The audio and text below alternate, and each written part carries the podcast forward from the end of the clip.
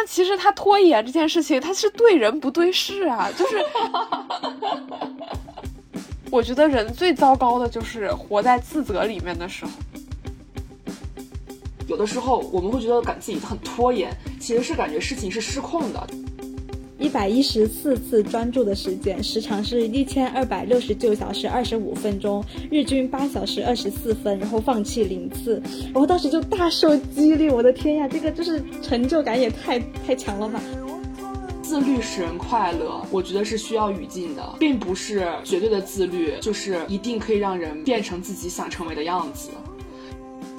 自律，我觉得某种程度上是一种从迷茫走向确切的一个方式。Hello，大家好，欢迎来到这一次的不方时间。然后我们其实已经很久没有录音，而且也很久没有上传过节目了。那我们今天。一来就谈的一个主题是关于自律与拖延，但请注意，我们之前没有上传节目，不是因为我们在拖延，就是我们不做节目，是因为大家真的是忙不过来了。我觉得这个大家都公认，我们三个应该内部是达成，这肯定不是拖延，对吧？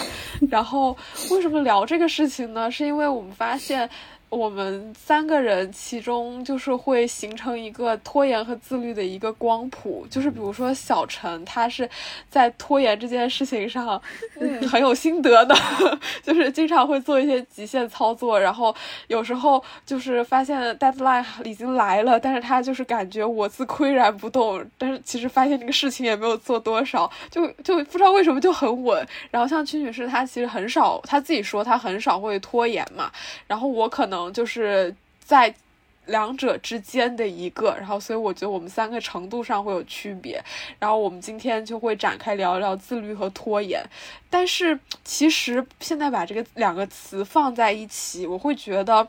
自律的反面未必是拖延，拖延的反面也未必是自律。就是你们怎么理解这件事情呢？就这两个词。今天没有打招呼。我们补一个，补一个，补一下吧，要不然 我们就就 大家还认识我们吗？我都忘了。呃，大家还认识我们吗？我们都忘记打招呼了。那也可以不打，只是突然有点不习惯了。是啊，好像太久没有录音，就会有一些不熟练。哦，那以防大家不认识了，就我是小陈。但是呢，今天我就感觉我要先说一下，这可能是一个我的。就有一个过时的说法叫批斗大会，有一个实际的说法叫做批评与自我批评。就我就，就可能今天会非常就是出出汗、红红脸的批评与自我批评。嗯，哎，开始之前，我其实先想做一个小问卷，就是关于自律和拖延，因为刚刚我们也在说这两个词语，它不一定是在相反面的嘛。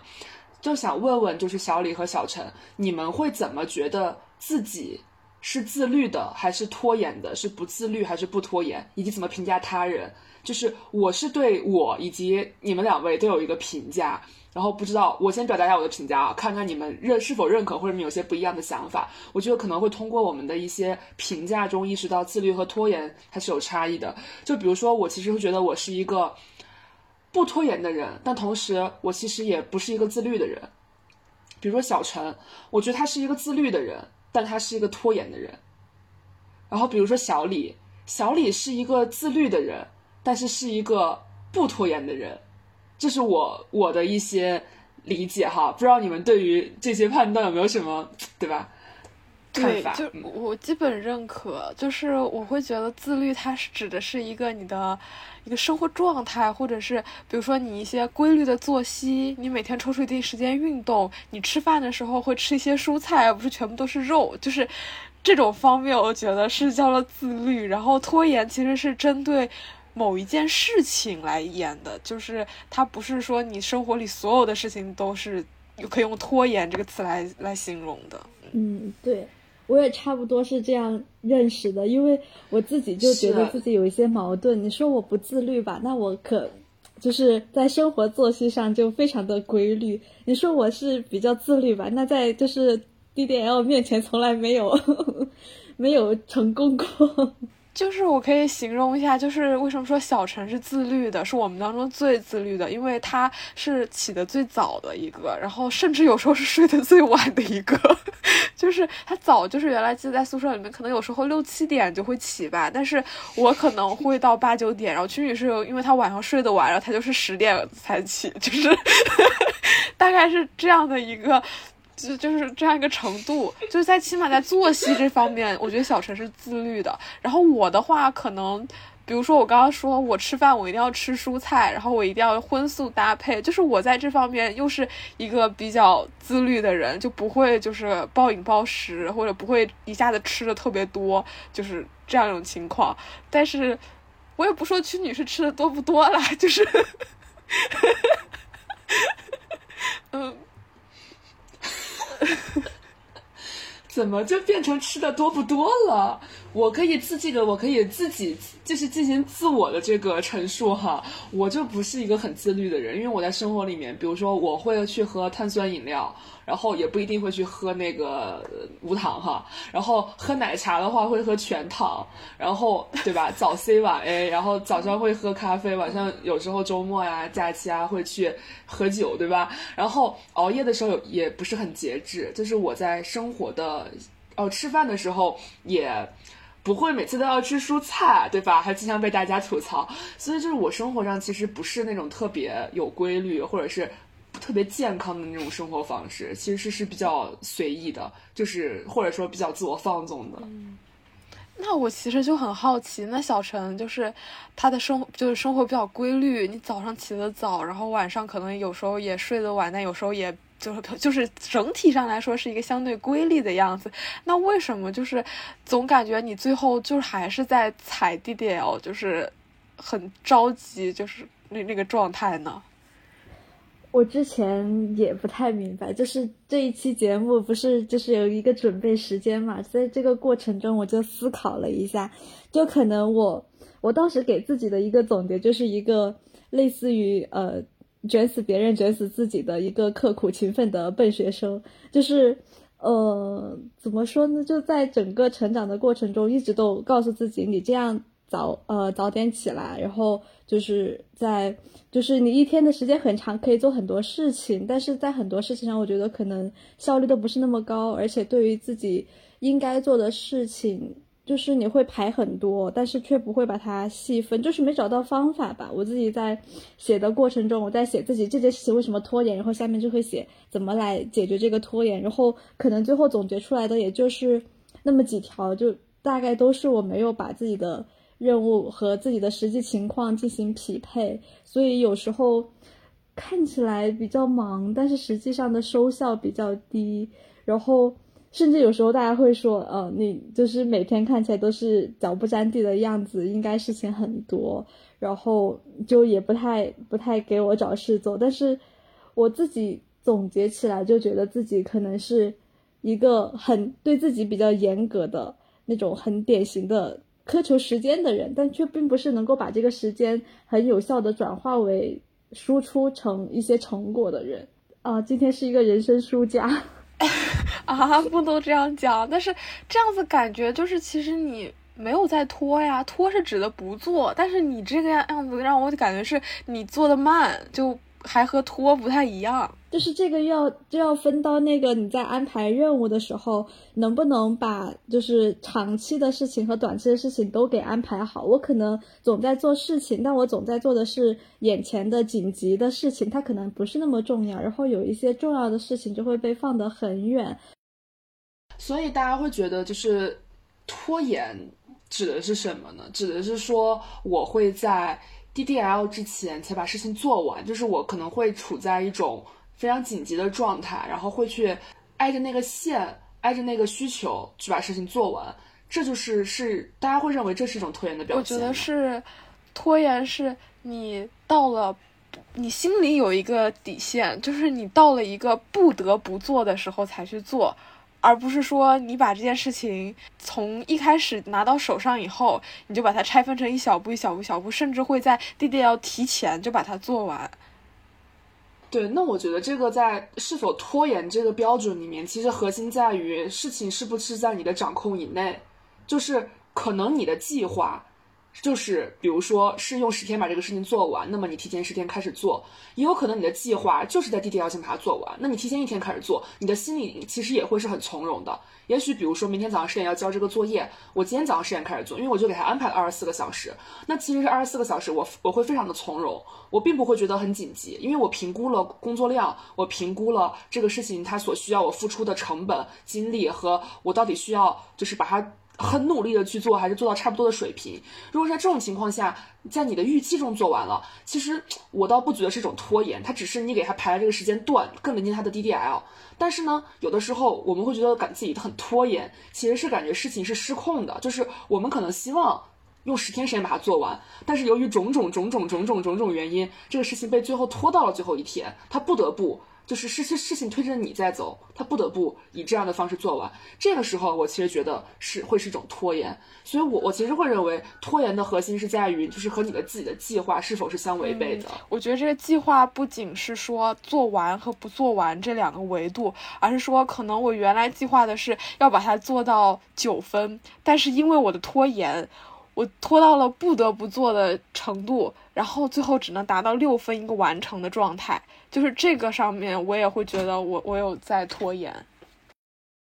对这个我也认可，就是呃我们会对事情有一个预期，有的事情你是想做到九分的，但是并不是所有事情你都要做到九分，有的事情你可能会觉得我做到八分，做到七分就可以了，所以呢就是能否做完以及能否做到你预期的程度。这两个可能构成了你的这个计划的核心要素。那达不成、达不到这个要素，或者是你由于被迫的原因，然后和你的计划产产生了一些违背，那这个可能就是拖延它发生的一个情景。按这么说，我就觉得我好像不是一个拖延的人，就是因为我之前在准备的时候，我一直觉得我是一个很我是一个拖延的人。但是说实话，我我应该几乎没有让事情失控过。哦，其实也不是，就是我经常会会把事情做完，但是会牺牲一定的质量，就是，但但其实还是有在拖了，嗯，对对，对，但是其实怎么说实话，用这样一个定义，我觉得是给自己找了一个退路，也可以说是因为很多时候我们对这件事情要做到什么样的程度的想法是流动的，就可能一个课程作业，这个事情做到几分是最应该的，你肯定是希望越做越好，但是你又不希望。花费特别特别多的时间，有可能哈，就是对于可能一些课程作业，你可能也不觉得你会去，就是整个人 all in 去做这件事情，毕竟你还有很多其他的作业，以及你可能还要实习，还有其他事情要做，所以你这个预期可能就是流动的。比如说，我会觉得做呃七到九分都是可以的，时间充裕就做九分，时间不充裕就做七分，就七分交上去吧，你也可以接受，你也可以接受这个成绩带来的后果，或者说你也觉得至少对得起自己，没有做更差的事情。那这个时候，这个定义其实就会会使你就是 毫无疑问的滑向七分，因为挨着质量底线飘过和挨着 DDL 的时间线飘过，二者你必选其一，这种感觉。那我有个问题，那小陈就是在做这些事情的时候，你在质量上的线，就是你不管是拖到什么程度，你的要求都是最开始的那个八九分的程度吗？肯定不是的，就其实我在拖延这件事上有很强的一种心理压力，就是。不管是做什么事情，其实我在一开始的时候都会给他设一个比较高的质量要求，我不能够达到预期那么长的时间去做它。就比如说，我要完成一个期末作业，我本来的设想应该是给他十天的时间，但是在这十天的时间里面，不断的有别的事情插进来，然后可能最后我集中做的只有四五天，然后我真的开始写的时候只有一两天。那我本来提前的那十天去使自己不拖延，最后。达到的那个结果还是我一直一边想着这个事情没做，一边在做着另外的事情，就就受着那个，就我在那个过程中一直一直在觉得我又拖延了，我又拖延了，然后就会挺难受。最后造成的结果也确实是我又拖延了，就我真的开始动笔写的时候，我希望它还是那个质量，但我的时间不够我去完成那个质量了，就是最后可能完成的只有那么一两分的质量，就。这样一个事情就会恶性循环下去，就一直让我没有办法去改掉那个预期，然后我也没有办法去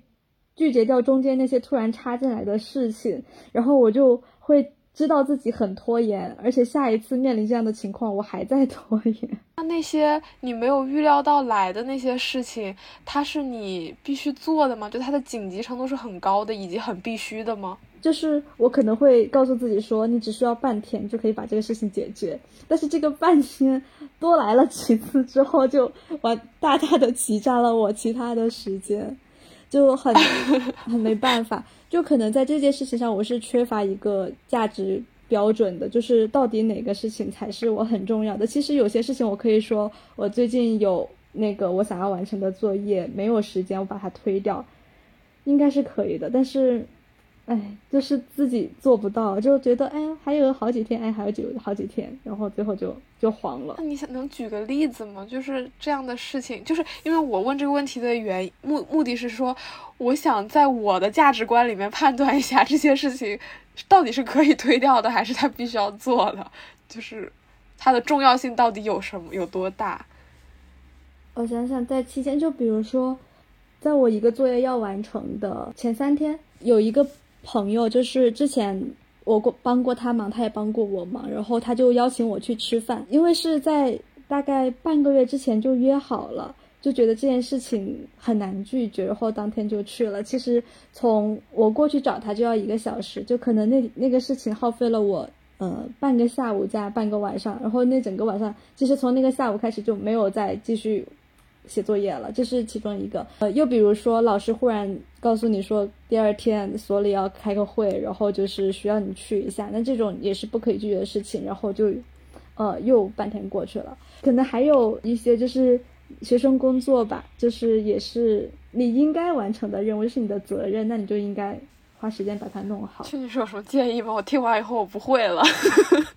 再来，我其实会觉得，首先就是第一个是呃社社交相关的嘛，就是朋友之间有一个这样的需求。呃，如果是在我的情境下，我肯定是会把这个推掉的。就如果我三天会有个非常非常急的 DDL，因为确实我们半个月前约了，但是半个月前谁都无法预知半个月后的时间。是什么样的情形？如果这个社交活动它是可以平移到下一个时间段的，我其实觉得大家是可以理解。然后接下来说到的那些呃和老师的事，就像是你的工作啦，就学术是你的工作之一嘛，你的工作上的事，然后再包括你学生工作上的事，是一些社团上的事，这方面的事情，我觉得确实是呃更难拒绝一些。但但我但我其实是这么想的，就是你在为你的做的事情留时间段的时候，你是否考虑到了这个期间会有很多事情的不可控性？你要他要你要把你这个不确定性的时间计算进去，推导出一个最终的结果，或者是说，就是你大概清楚，就是如果只剩最后一天，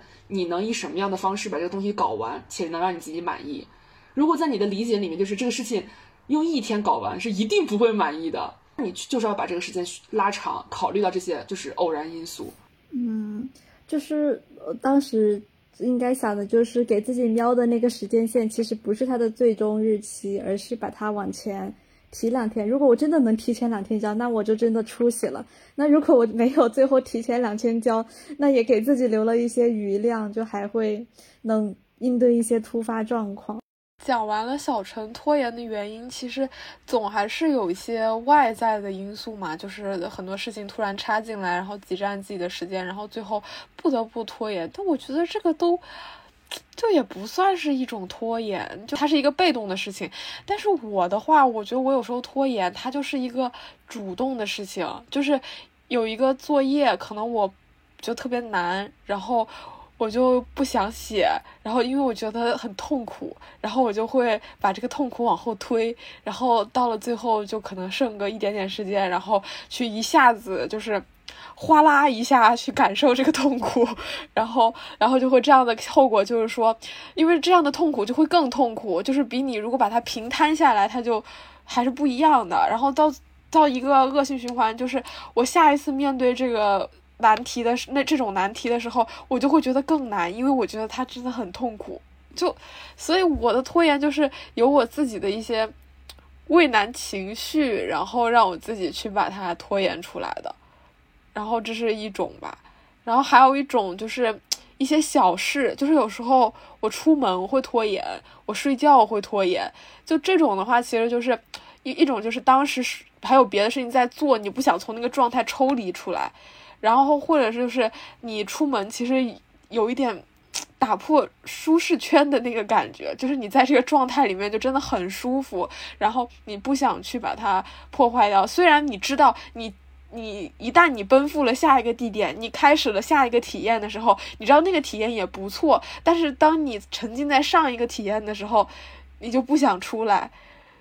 然后所以有时候有时候会迟到，就是会迟到可能。十几二十分钟，就那十几二十分钟的时候，就会，就会埋怨自己啊，当时为什么不早一点出门？就是那段时间其实也没干什么，就是只是在。就做一些这这这二十分钟的东西，你你你那个时候做和你把下一件事情做完以后做有什么区别呢？就是你事后以后你开始不理解自己的行为，但是在当时那个状态里面的时候，你又很难去控制。就我觉得我的拖延是一般是这两种，就这两种的话都是一种我特别自主的，就是我不不是因为外在的很多条件然后让我来拖延的。嗯，唉，啊。那我坦白一下，这两种拖延我也有。哈哈哈哈哈哈就小李说的时候，我心里那个感同身受啊，那简直了。就关于畏难的话，我有两两个例子，一个是。呃，我们有一个论坛，论文的论文的收稿截止时间是一月十五号。然后在此之前，我都没有看过邮箱。然后当我一月十五号打开邮箱的时候，我发现里面有两个人在十一月份给我发了邮件，说，啊，我我看见你们论文收稿延期了，我可以给你们发稿子吗？然后我想，一个呃一个月两个月 过去了，我竟然都没有回人家邮件，那我这个时候再回不是就很尴尬？然后当时看了就。心烦意乱，反正当天我就没有回。但其实当天是收稿截止啊，我当天告诉他你可以，你马上投过来，我还能收，那就很好。然后过就是我良心谴责了几天之后，就是今天十九号，我给人家回了一封邮件说不好意思，我之前没看见，你现在要是还还发过来的话，就还可以在近两日内发过来。但这个其实已经超期了，我觉得这种拖延就就很可怕，就是我今天就非常的痛责自己的。然后第二个畏难的例子就是和老师一起做项目的时候，我们不是画图嘛，然后那个图上有一有一个海棠的问题要解决，然后问题是老师给我发那个问题的时间是九月二十九号，那就是国庆的前一两天吧，我那两天天天都想着我要去哪里玩，哪有心情想。要怎么画那个？然后就整个国庆期间，我就一边在想着，嗯，老师给我发了消息，我要怎么回他呢？然后一边想着，我才不要看这个问题。然后大概是两周过后，我就给他初步回复了。没想到我初步回复他之后，他又说，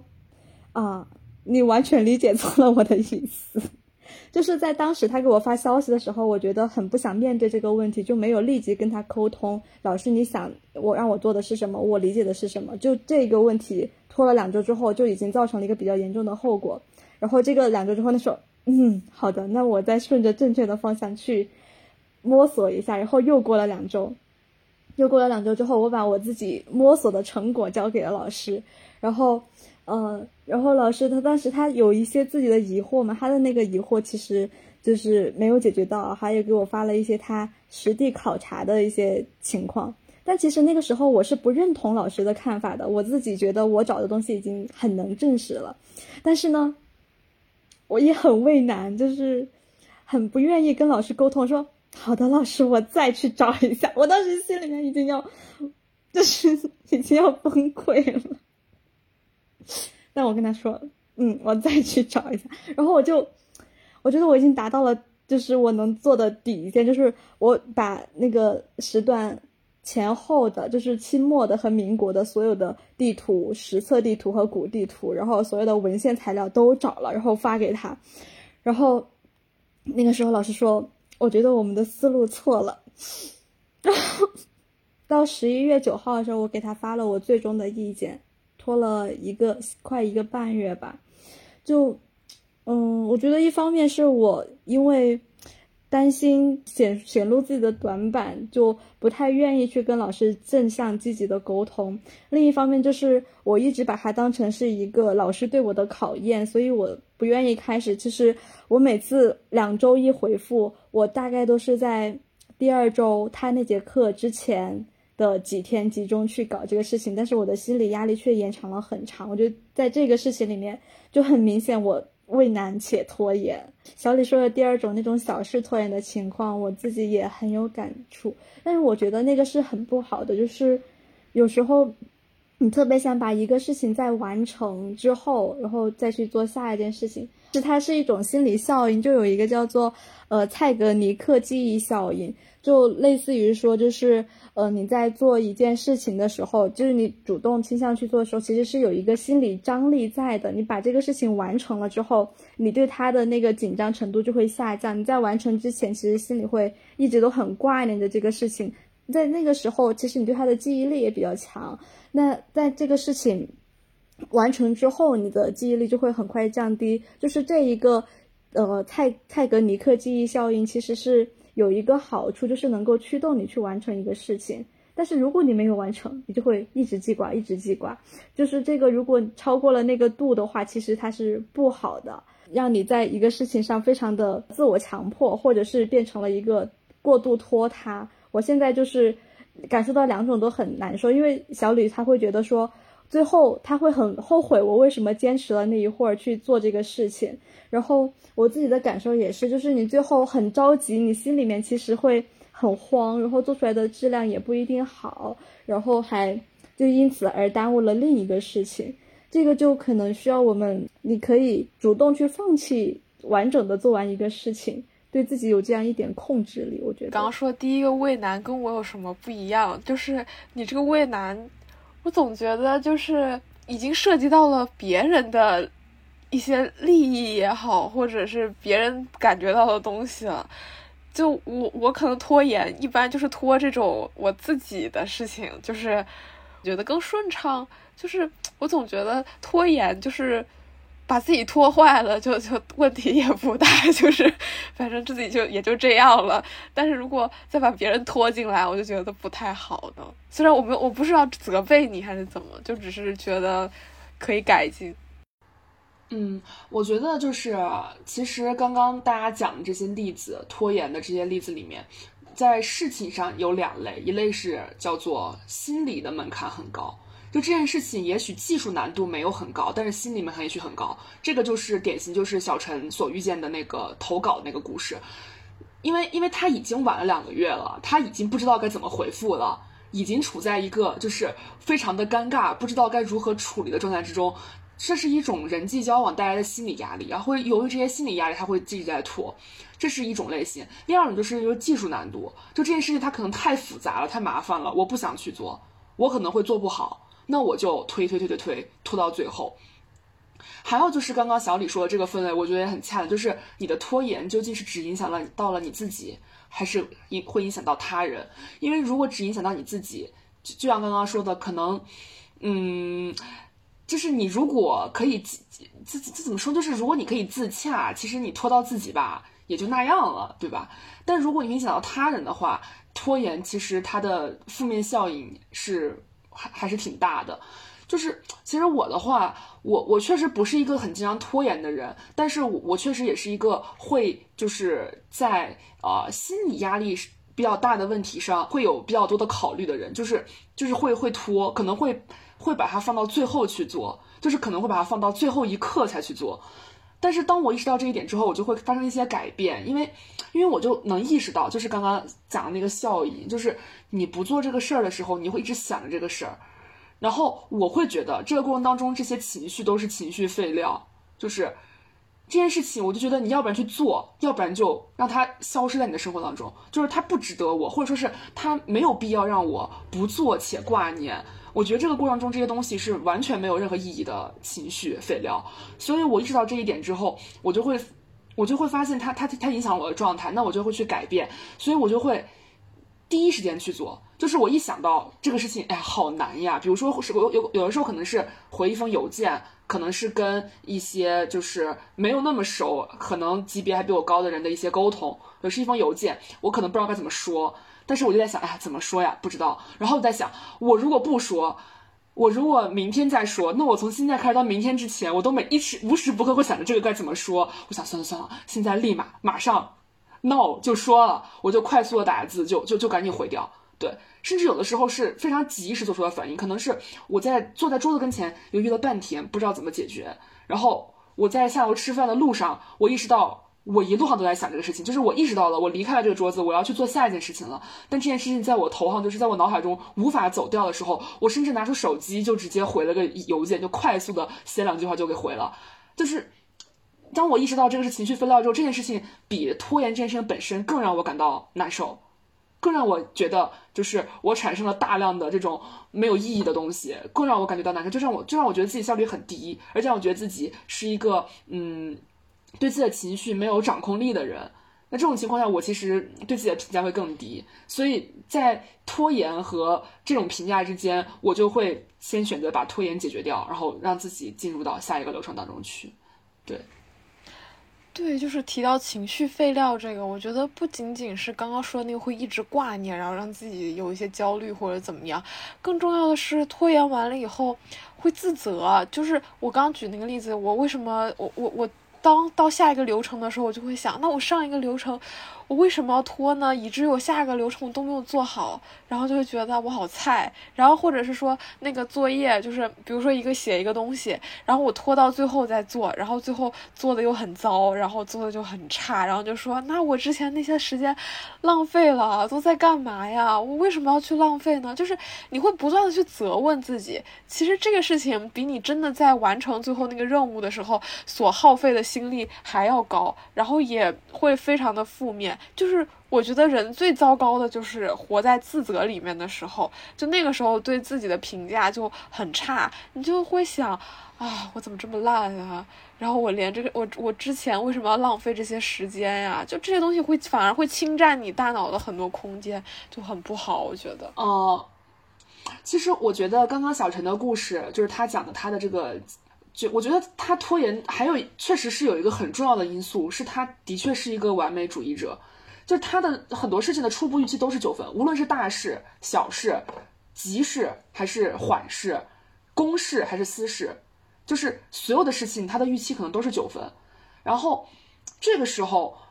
当你就像我们刚刚讲，你的计划里面是呃有两个要素，一个是时间能否是不是 DDL 先完成，一个能否达到你的预期。然后，但是你当其中的一个线被拉满的时候，这个压力其实是很大的。因为我印象可深刻了，就是以前在交作业的时候，小陈虽然是作业写到最晚的那一个，就最晚可能开始写，也是最晚写完的人，但他其实会做的很完善。我印象特别深刻，就有一次好像下午两点钟要交作业，小陈可能熬了个大夜吧，早上十二点钟还在写，一点还在写，就两点就要交交了，然后一点钟还在写，还在噼里啪啦噼里啪啦。然后我去看，我看他写了些啥，然后就看到他的一些嗯。看到了他的一些格式还是什么东西，就是比我想象的要完整。就是我之前可能提前两天已经写好了，但是我写好之后，我没有去跟其他人交流。就是我其实觉得，在我内心，我觉得我那个就还可以，就是是可以的状态。但是我看到小陈写的之后，我就发现，哦，原来还要写这这这这 A B C D E 啊，这我都没有搞好。然后一点钟的时候，我就加入了这个队伍，我就开始 打开了我的这个作业，开始噼里啪啦的改，就是。就是你会突然觉得这些也是要做的，但其实我在跟小陈交流之前，我其实不觉得这个一定要做。但他做了之后，我觉得哦，好像做了确实会更好。就确实我可能是一个，就是我在我我可能做事情在很多事情上，我就没有想过要做到九分或者十分。我觉得我表达了我想 highlight 的地方就可以了。那我没有 highlight 的地方，它没有那么完整，好像也没关系。对，但那一次其实让我意识到，小陈他就是是因为他对于。九分和十分的，有时候一些高的追求，可能而且是一些无差别的高追求。我甚至有时候觉得，在所有事情上，就很少有事情，我觉得他不是这个心态。在所有事情上的这个高分追求，可能导致了拖延的这个终局。因为无差别，同时意味着你你很难做判断，就是你你很难，因为有可能你你有时候会通过你要做到几分来反推它的重要性。你可能觉得这事情差不多就可以了，那这是哎没有那么重要啊，没关系没关系，往后放放。但如果你所有事情都打了九分和十分的标签，那你其实，在你判断轻重缓急、谁先谁后、如何去分配你的时间精力的时候，这个选择就更加困难了。我自己有意识到，这真的不是一件好事情。就是如果你不去有仪杆秤区分轻重缓急的话，就是你的事情又不只是一件，那你把这件事情做完之后，其他的都没有时间了。我真的是有几次情况是这样的，就是我有一个也是我自己预期我想要投入更多精力的一件事情，就是完成一个作业，但在同时就插入了别的呃学生工作的事情，那个事情。对于我来说，可能不是那么重要吧，但是我得完成它嘛，然后就可能花了一整天的时间。那件事情我做到最后的时候，真的是要崩溃了，我在心里痛骂自己：你怎么还在做这个事情？然后另外就就边哭边做的那种感觉，就我根本就关不掉那个，就就没有办法很，就是就是把它做一半扔掉或者是怎么样。你有没有因为拖延搞砸过什么事情呢？就是好像。虽然一直拖，但是好像都还做的挺好，就是这也挺厉害的，我觉得。没有，我就是就是，你看刚刚我们讲了三种拖延，现在我要讲第四种拖延了。还有，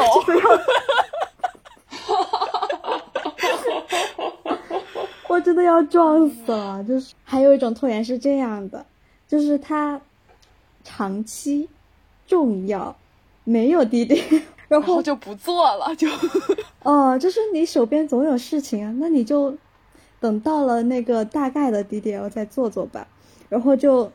周而复始的那种，呃，这周要做一二三四啊，那件事情先放一放吧，这周要做一二三四，那件事情再放一放吧，放到最后，怎么一个月过去了，我一点都没有做，就是我哎。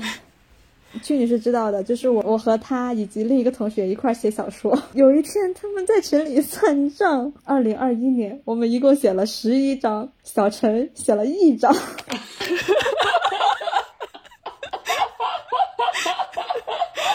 啊，都不好意思数你名了，我觉得。就这么说着吧，本来我是十二月要交一张，现在已经一月过两旬了，那张我也没写。对啊，就是我印象里。我印象里十月底的时候，我们当时就是因为那段时间，就是我跟我跟另外一位同学，我们两个密集的写了一两张嘛。然后我就说十月底给小陈中间留了一张，大概就是大纲是大大差不差的。我就说二零二一年小陈应该可以写完吧。我当时掐指一算，还有两个多月。然后小陈说二零二一年，哎呀，没问题。两个多月才写一章，这算啥？就是我当时想，确实他虽然大言不惭，但是我理解了一下，两个多月就是也问题不大。对，就是我觉得不是什么难事，但是就是如我所料，然后就确实，二零二一年已经结束了，二零二二年的一月快快底了，然后还是这个样子。对，其实。我真正意识到小陈是个特别拖的人，就是在这件事情上。其实之前我都觉得还好，就是他在学校虽然采 DDL，但是但是他每次交上去的东西，就是我觉得是还可以的，就是都是 OK 的。可能只是交的晚了一些，需要熬一个大夜，但是其实没有太影响过东西的质量和东西的就是结果。但是可能因为这件事情，就是我们这是一件没有特别大的外力的事情，基本就是靠。我的 push 这是我这是最大的外力，然后没有什么其他的外力，然后，然后以及小陈的这个这个自己的这个责任心，就是就是唯唯一的两个内力和外力就是这两个东西，所以他其实没有特别特别的，就是流程化、制度化什么样的，就导致了这样。就是我意识到小陈是个很拖很拖的人，而且他的拖会影响到其他人。因为这件事情不是他一个人在做，是我们三个人一起在做。对我印象里，我们是有过严肃的一次讨论，在楼道里面，然后小陈还哭了，就是他也很难过，对，就他也不知道就是为什么，就是我们当时应该是疫情之前吧，就是还还就有严肃的讨论过这件事情，但是但是没有什么结果，就是就是就是就是就是我也理解小陈的心态，但他就是也。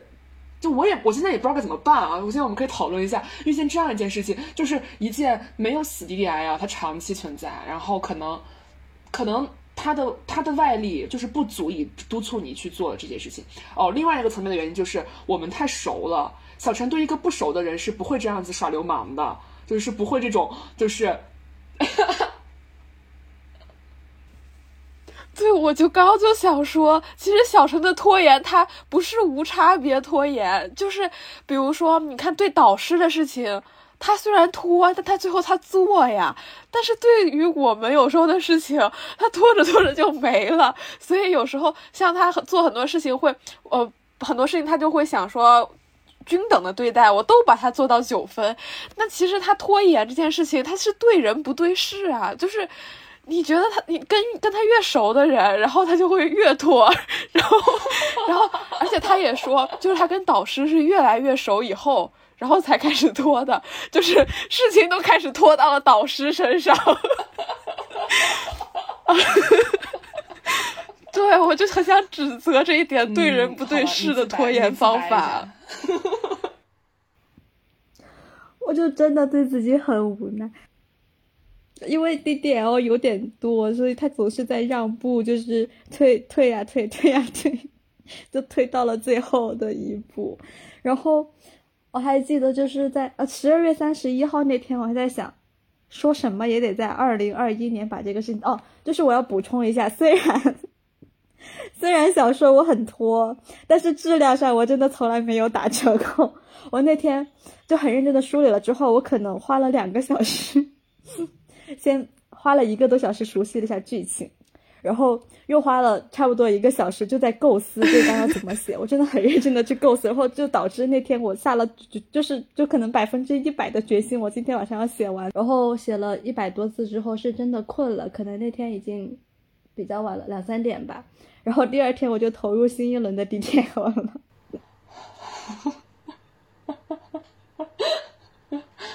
就它始终在你的脑海中盘桓，但是却没有办法落地。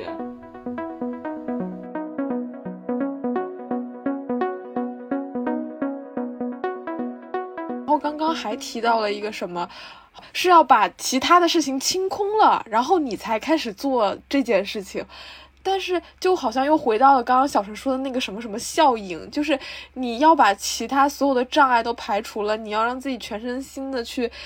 就比如说 A 事情，你要把它做完了，你再开始做 B 事情，然后 B 做完再做 C。人的自控力应该把它变成早上九点到十一点我做 A，那我下午两点到四点我做 B，然后在晚上的时间我再做 C。其实好像这样排列下来以后，就更不容易会去发生就是最后做不完然后拖延的这种情况。唉，对，就是我在总结之后就是想，就是其实有有时候。那种畏难心理就是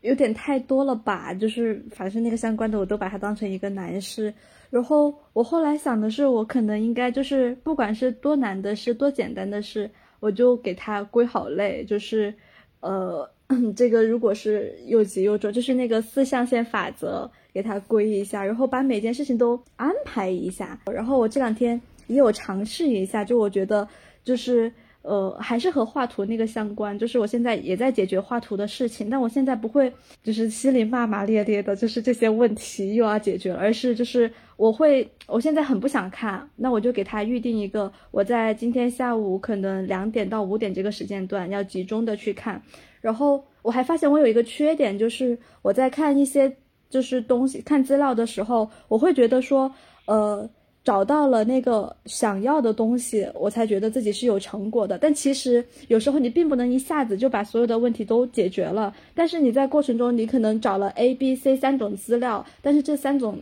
这三种资料都没用。你还是要记录一下，就是你找了这三种资料，资料得到一个什么样的结论，就是对你这个过程中，哪怕是做了一个可能没用的那个事情，你也把这个过程简单的一两句话总结着记录一下，然后最后你会在整个事情完成之后，这这些记录我觉得都是有效的，就你不要觉得我又浪费了三个时小时做了一些没用的事情，那你其实是用三个小时排除了一些可能性，然后你剩下时间就去找另外的一些可能性。我觉得我已经在就是。就是 在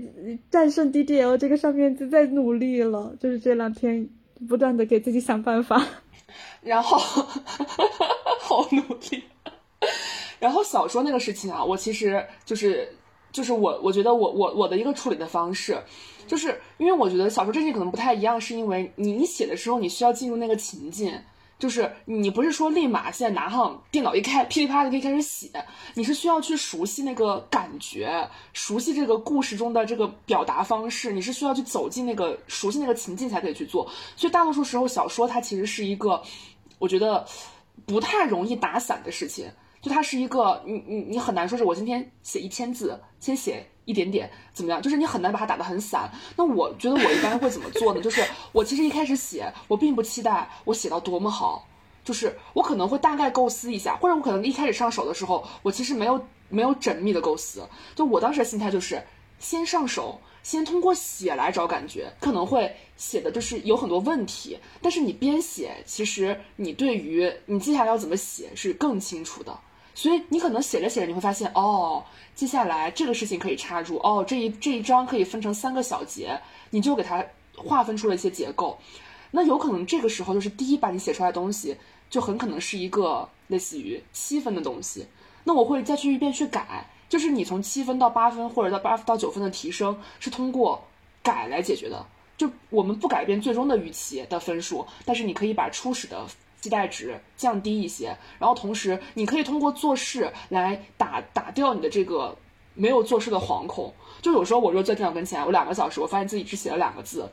我其实是很紧张的。就是你会觉得天哪，这是在干什么？就是两个小时这么过去了，我天哪，我我我我脑海中空空如也，纸上也空空如也。就是你会陷入一种，你会陷入一种惶惶恐当中，就觉得很恐惧。就这个事情它是不应该发生的。就这个情绪，我觉得也会很影响你的心态。你会突然觉得整个人就状态不太对了。就是我觉得这个在我写写论文的经验中，我会把它当做一条比较重要的。就我之前也会经常长时间在构思和。那个看各种材料，但是不动笔。就是我后来会发现，说你有点写点，有点写点，然后最后能够把它不断的再改成更完善。但现在写小说这个事情，我觉得就是我在开头会犹豫很久，因为你一旦选定了开头的那个时间背景和你的叙述视角之后，你后面就不能再改了。就是这个可能就是个人的习惯吧。那小李呢？就是我，我觉得小李就是。好像写论文这件事情还就是又快又好呢。小李是怎么完成的呢？啊，不是啊，你可能没有看见我就是痛苦的时候，就是因为我我痛苦的事情，我全部都是甩在微博上。我真的每天都在，就是有有时候就是每天都在骂，就是每天都在讲这个事情有多烦有多难受。但是可能你看不见。但是我觉得我写论文。我我我，比如说我这这回写这个论文，我就会整理出，我大概整理了十五页的文档，就是我把我看到的各种各样的资料，我觉得有用的，然后我都把它就直接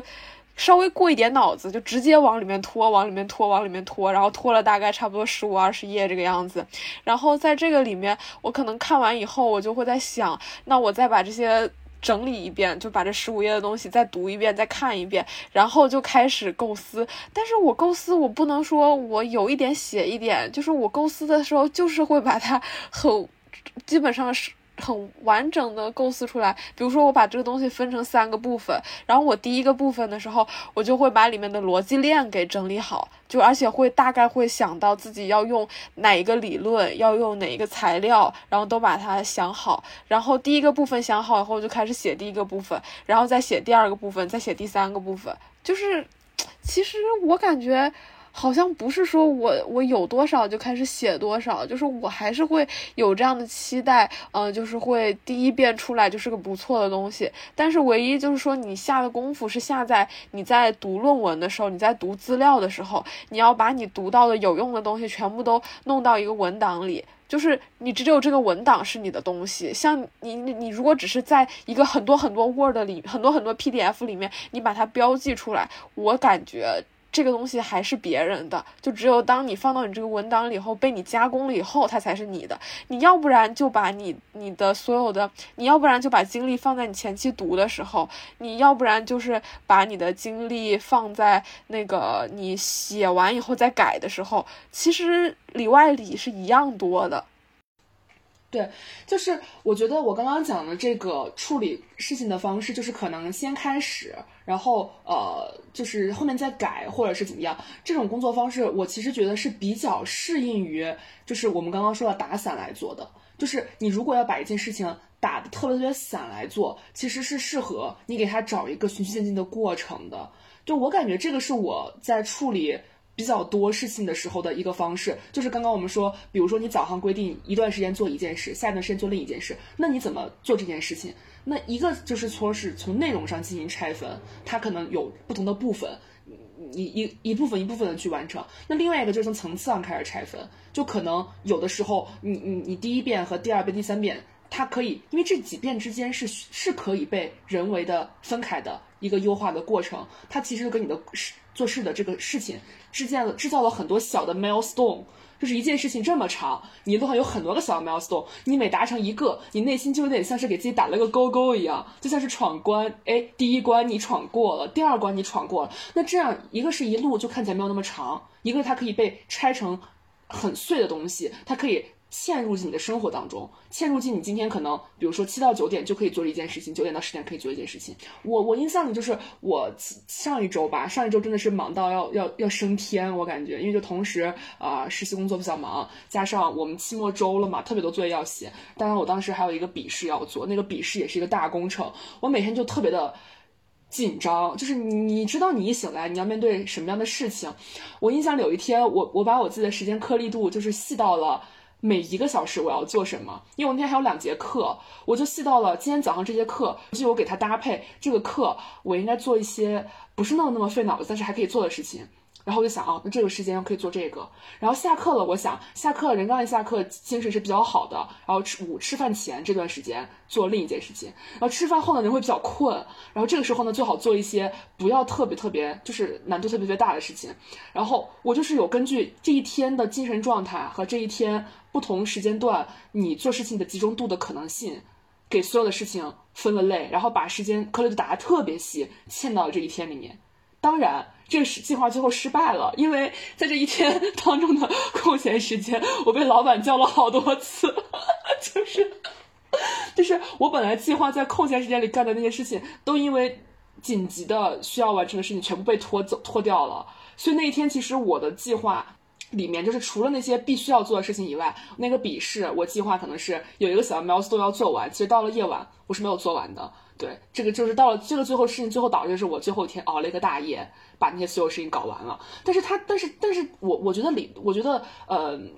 问题是在于我跟他预留的时间是合理的。就虽然最后一天我熬了一个大夜，但是那天的熬夜的那些时间，基本就是如果散到这三天，可能就是这样一个时间的总和，就是时间的预估是 OK 的，只是时间的分配出现了一些意外的情况。对 我现在就是另一个。改善自己拖延的一个方法就是，呃，就是给自己的时间都打上标签。我是就是之前有看到过一个同学他在朋友圈转自己的那个考研的经历，就是他的我还特别的记了一下，他是有。一百一十四次专注的时间，时长是一千二百六十九小时二十五分钟，日均八小时二十四分，然后放弃零次，然后当时就大受激励，我的天呀，这个就是成就感也太太强了吧！他也是考历史学专业，但他就是学近代史有哪些时间，古代史有哪些时间，然后专门史，然后每个部分有哪些时间，我就感觉就是你有了这样一个时间卡。卡在这里，然后知道自己做了那些事情之后，其实还蛮不错的。然后我最近就在尝试了一个事情，就是我会下了一个时间日志一样的东西。就比如说，我会告诉自己，我就接下来的一个小时，我会拿来看图，然后我就把手机翻过去，就等着那一个小时结束。然后结束之后，可能就是另外三十分钟上那个嘛。我就想，就是长时间一段时间之后，我再看那个统计，我会在什么时间上花多少时间。然后就是我真的发现，就是我给自己。规定了那个一小时之后，你就可以结束这个任务了。之后我就是动力很多很足，只要坚持这一个小时，我就可以干下一件事情了。天呐，小陈真的是好努力。我有个问题，就是我一旦开始这样子很细致的去规划自己的时间以后，我就会有一个反应，就是说我在，我 我在强行的，就是强制自己在做什么事情的这种感觉。就就会让我有一个被压、被自己 push、被自己压迫的感觉。然后我可能这种生活，我可以坚持一个月，可以坚持两个月，但是总是有一定期限的。然后在那个期限结束以后，我一定会花一段时间摆烂。那种摆烂就是说，你从早到晚就是做一件你想做的事情，不停下来，不考虑别人怎么想，也不考虑自己还有什么其他的事情。就是我会真的会有一个这样的时间，就是我原来在学校里面的时候，可能我在宿舍的时候，或者是我在图书馆的时候，我在学校这个环境里面的时候，我就是会很自律的去做，就是我的会安排时间，会去，呃，该吃饭吃饭，该睡觉睡觉，该学习学习，都把自己安排非常妥当。但是，一旦我就是回家了以后，我整个人就是。无脊椎动物的那种样子，就是有可能就是躺着，然后有可能就是吃了睡，睡了吃，就是这样一种状态。所以我有时候在想，这个东西是不是天性会是这样子呢？就是你一定会给自己一个放纵的时间，你压得太死了，就是总有一个时间它再反弹回来。我又不太懂自己，但是我也好慢慢习惯了这种生活节奏，这种处事处理事情的方式。我觉得都是有周期的，我不可能一直自律。其实我想的是，就是你，呃，我我的拖延是因为我对自己的时间没有把控，没有意识到自己在做什么。有时候我就是，所以我会通过对自己时间有一个认知，就我知道我在做什么，但是我其实不会要求说我要一整天全部的投入在那个正经事情上。刚刚小李说他不能做自己，但是我其实觉得那个无脊椎动物也不是他自己，然后那个忙团团转的那个人也不是他自己。对，因为他无法在任何一种状态下长时间的生活，他必须有这样一个节奏，有这个节律，才可以生活。那么这个，那那么这个很点很显然，这两个事情结合起来才是他自己。我觉得我在这个事情上也是需要平衡的。就我刚刚讲，我在生活上是一个不自律的人，但是我是也是一个不拖延的人。就我我觉得我的平衡就在于我在很多小事上，或者是看上去就是不会影响大局的小事上，我是。是放纵的，就是我是通过这些小事上的放纵和大局上的掌控力，形成了一种平衡。就是我其实很少会让自己去像小李刚刚讲那种绝对的放纵，但是我会在有选择的情况下去，就是去不考虑任何事情的去做做这些事情。就是我觉得我的平衡维持在这两者之间，我也没有办法保证保持一个始终就是绷得很紧、安排的很密的一个生活状态。我其实也相信，应该没有人可以就是始终处在这种这种环境、这种状态之中。那么我的平衡点就是在生活上一些事情的放纵和其他事情上的极大的、极度的掌控这个之间。对。总体来看，我觉得我自己是一个。不太会劳逸结合的人，就是我要不就是劳，要不就是逸，就是我没有我不会，就是感觉，但是就是劳的时候，就是那段时间一一段时间很紧张的时候，我开始逸的时候，我就会那个逸的时候就很不踏实，很不安稳，就是没办法去消遣或者怎么样。一就是像刚刚说，一定要把这个事情做完以后，我心里才会安心下来。但是我现在就很清楚，这个是需要我去调整，是需要去改变的，因为你。一个人他不可能完全的停下来，他也不可能一直的去做一件事情，但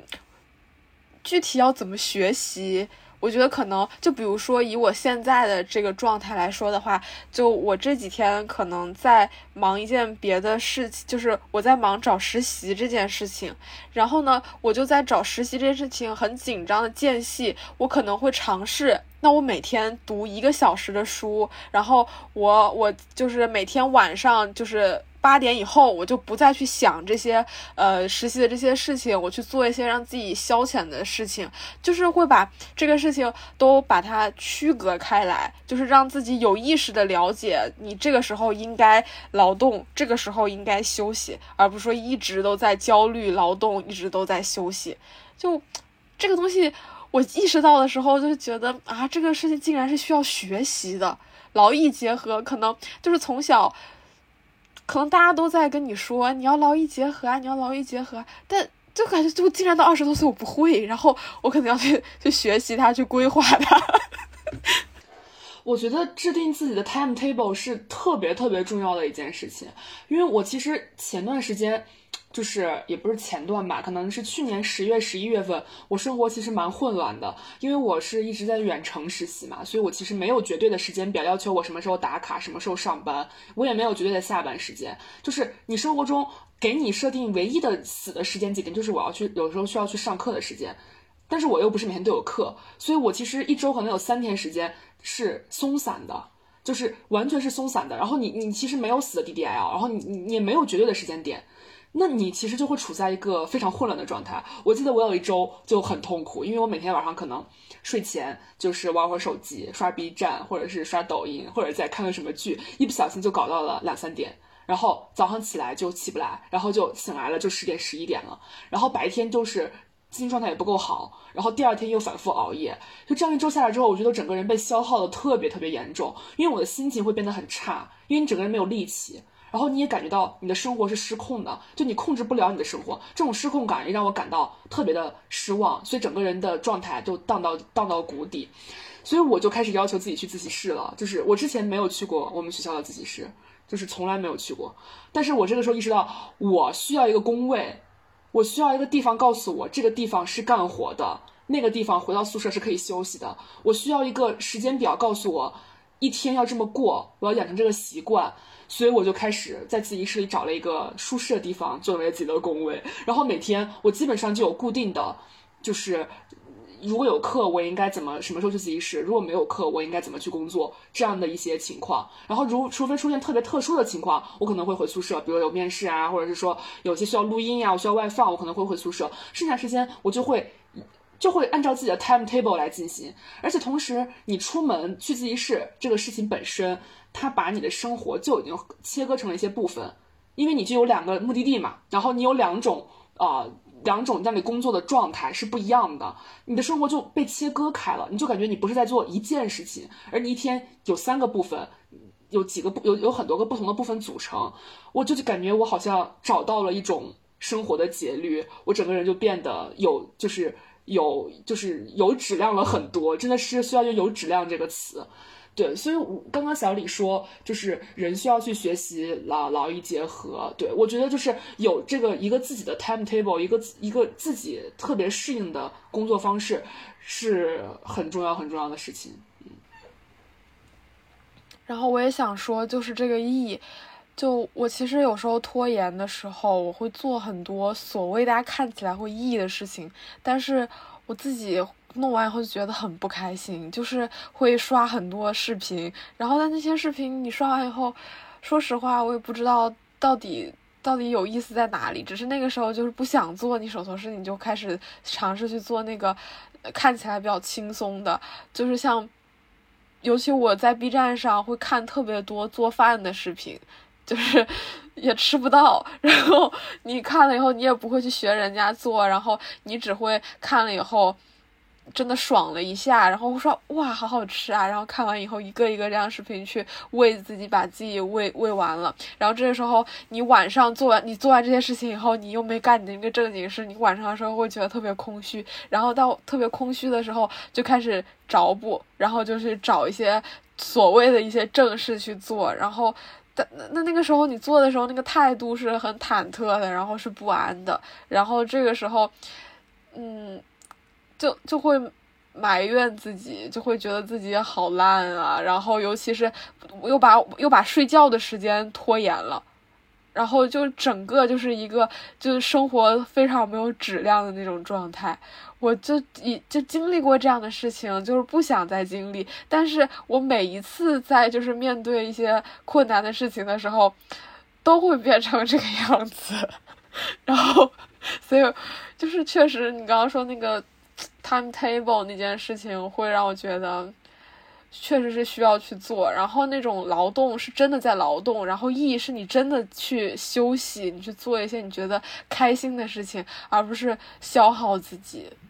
就可能这个事情是你其实还没有到你意的时间，但是你又暂时不想开启，反正那个可能还有一定的时间量，然后。结果你这个 E 的时间太长了，把正经做的事情也耽误了，然后又开始在心里面后悔。其实这个就给自己有一个双重压力，一边没完成，一边在这种干这种废事。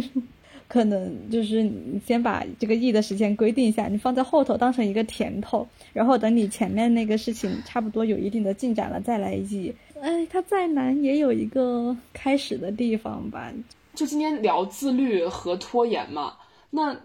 你们会觉得强调自律有时候是对效率的一种无止境的追求吗？就最佳情况，可能人是像一架机器，就是可以按时、毫无感情、毫无心理障碍的。直接投入这个工作，然后做完，然后做下一个，然后就非常精密。其实我们刚刚说的一些很多方法啊，你说这么多方法，它是不是都是在寻求一种把我们变得更加精密化的这种方式？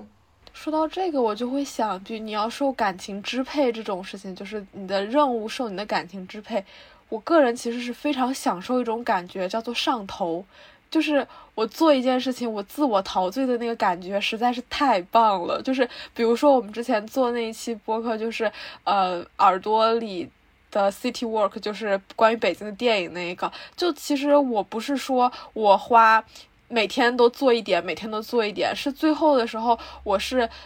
做到有一天是做到凌晨四点，就是那个时候。我真的很享受那个感觉，就是一直在做，一直在做，然后你就可以噼里啪啦不断的写，就是这种感觉，我就很舒服。然后再上一次就是有，然后是前几天剪音频，剪不是剪音频，剪视频，然后我就剪到了三点，然后就是这种上头的感觉，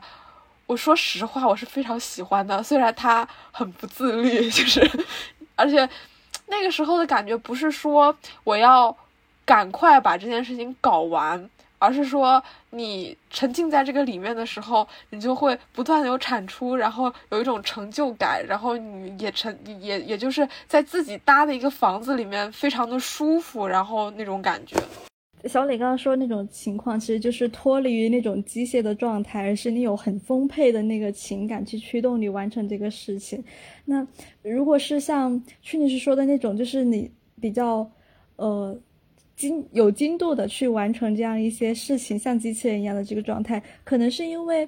就是有时候可能我们会对自己的一些弱点很很清楚的认知，而且自己心里面也确实觉得它是不好的，就可能你懒、你拖延，或者是你完不成这个任务，它其实会有很多影响嘛，影响你自己，影响他人，也影响他人对你的认知。就当我们想要使自己生活状态比较好的时候，肯定也要要求自己成为一个还。比较就是有规律的人，成为一个在他人眼里比较好的形象，就是为了完成这些期待的时候，我们可能会希望有时候自己有一些那种机器一样的动力，就可以比较完美的做一些事情。那我们出现的那些非机器的那种状态，就会让我们自己对自己有一种唾弃。但也确实就是在思考这个问题的时候，有时候有一点点反省的状况在，就是。呃，如果我真的成为一个很自律的人，就他可能还包括我很认真的去健身了，我很认真的去规定自己的每天的吃的东西，去控制自己的那个饮食，让自己变得很健康，然后每天就是我早起，而且我还早睡，就是让自己变成了一个看上去就是特别优秀、生活品质很高的人，但我好像没有很强的动力让自己变成那样一个就是优秀的精英的样子，有时候会觉得说。那个需要我用很很用力去塑造这样一个形象，或者是把自己真的完全变成那个形象。可是，嗯，我不是很一直都很想那样子用力的去做到那样的事情。你并不期望你成为一个很好的人，就所谓很好的人。对我并不期望我成为一个。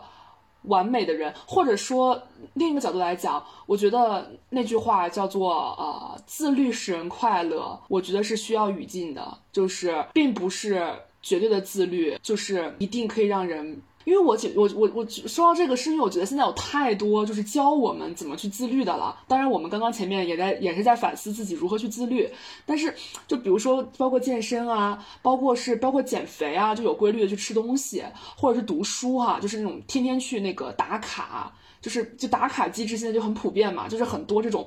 需要你的动力去养成的这种事情，都有这种都都通过打卡这种方式来让你坚持。但是，嗯。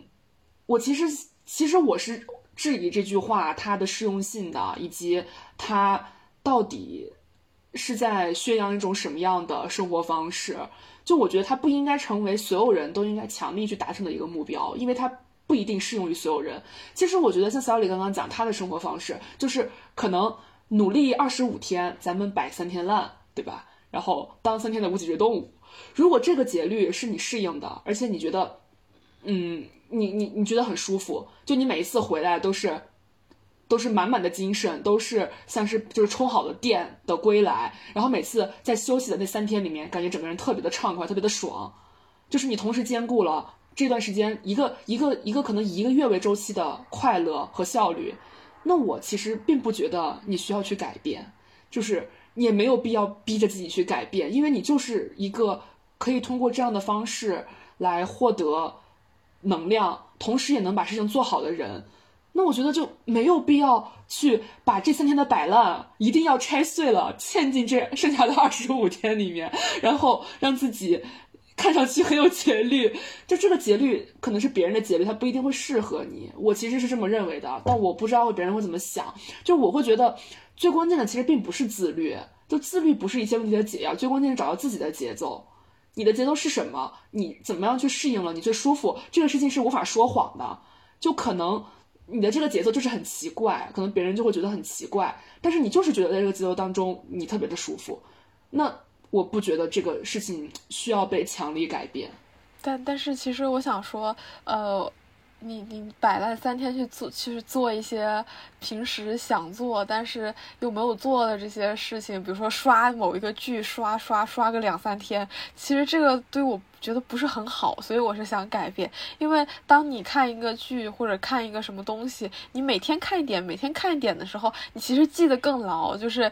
当然看剧不是为了记，就是你看了以后就更容易过脑子。就是如果你摆烂三天，然后每天都在做这件事情，看到最后你就麻木了。就是我不喜欢麻木的这个状态，所以我觉得很多时候像一些消遣的东西也是需要你每天去做的。就是，所以我我我觉得是这个点要说一下。但是刚曲女士说的那个是对的，就是。自律，它可能是你需要以某一个东西为支点，就是比如说很多健身博主，就昨其实是昨天我看了一个健身博主，他就说他为什么会每天都自律去健身，因为他觉得健身给他一个掌控感，就是他从这个是健身成为他生活的一个支点，当他每天早上起来健身。二十五分钟健身半个小时之后，他在面对这一天的时候，他整个人的状态就不一样了。他就会觉得我能做到很多事情，跟老板讲话也更自信了，就是更见到很多女孩也觉得自己更有魅力了。就其实每个人的支点可能就不太一样。就是如果说我我某一段时间的。支点可能是当我找到我，当我整理了二十，当我每天整理两页资料的时候，然后我就觉得我掌控了我的这一天，我觉得很爽。那我觉得这段时间这个东西就可以成为你的一个支点，就是自律，它一定是需要一个支点的。对，就是可能看上去大家是一样的一个 timetable，但是背后它支撑它的逻辑可能是不一样的。可能在这个人身上，像小李刚刚讲，是。因为这个事情给了他一些就是掌控欲，可能在另外一个人身上，他体现成了其他的特质。就每个人的最需要的那个点，他可能会差异很大，但是表现在时间的分配上可能是一样的。但这个时候，我们如果只是去 copy 别人的一个时间 timetable 去学这种东西，而没有搞清楚自己的支点是什么，那可能会这个就是可能它是错配的，就是你的支点跟他那个 timetable 根本对不起来。那我觉得人应该会挺痛苦的。就还有一种想法，就是我觉得自律，它或许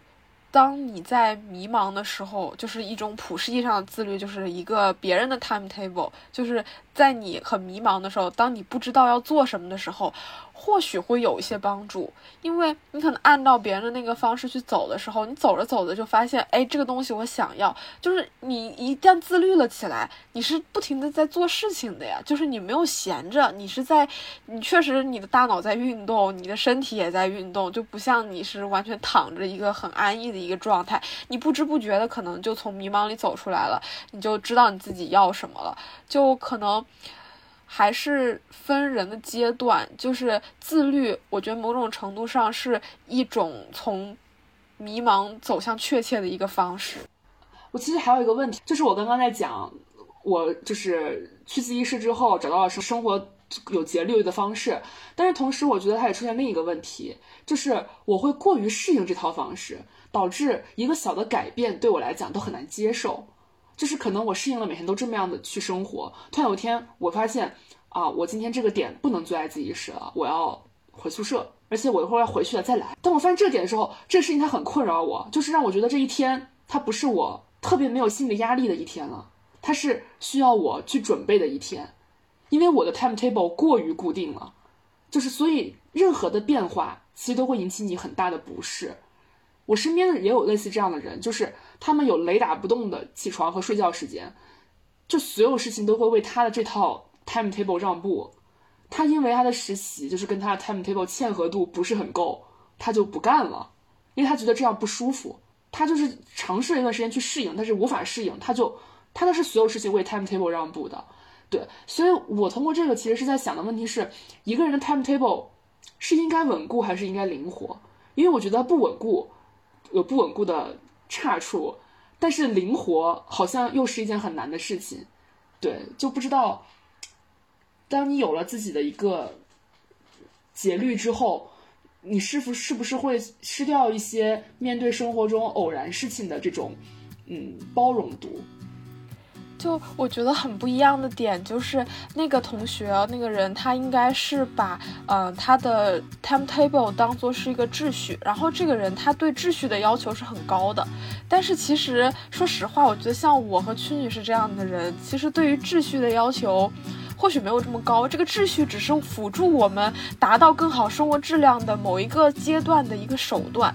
所以就是自律对于我们来说是一种手段，而不是目的。但是对于他来说，因为他的需求在那儿，然后自律就是这种所谓的自，就是大家市面上说的这种自律哦，就自律它其实就是一个他的目的，就是一个他想要的结果。最后我觉得可能就不太一样，就你怎么看待自律这件事情，就是从结果和目的来论，大每个人都会有每个人的答案。它的节奏就像唱歌，火车慢慢开向终点。Well, sunshine just outside. Well, sunshine just outside. 火车慢慢开向终点。Well, sunshine job inside. Well, sunshine job inside. I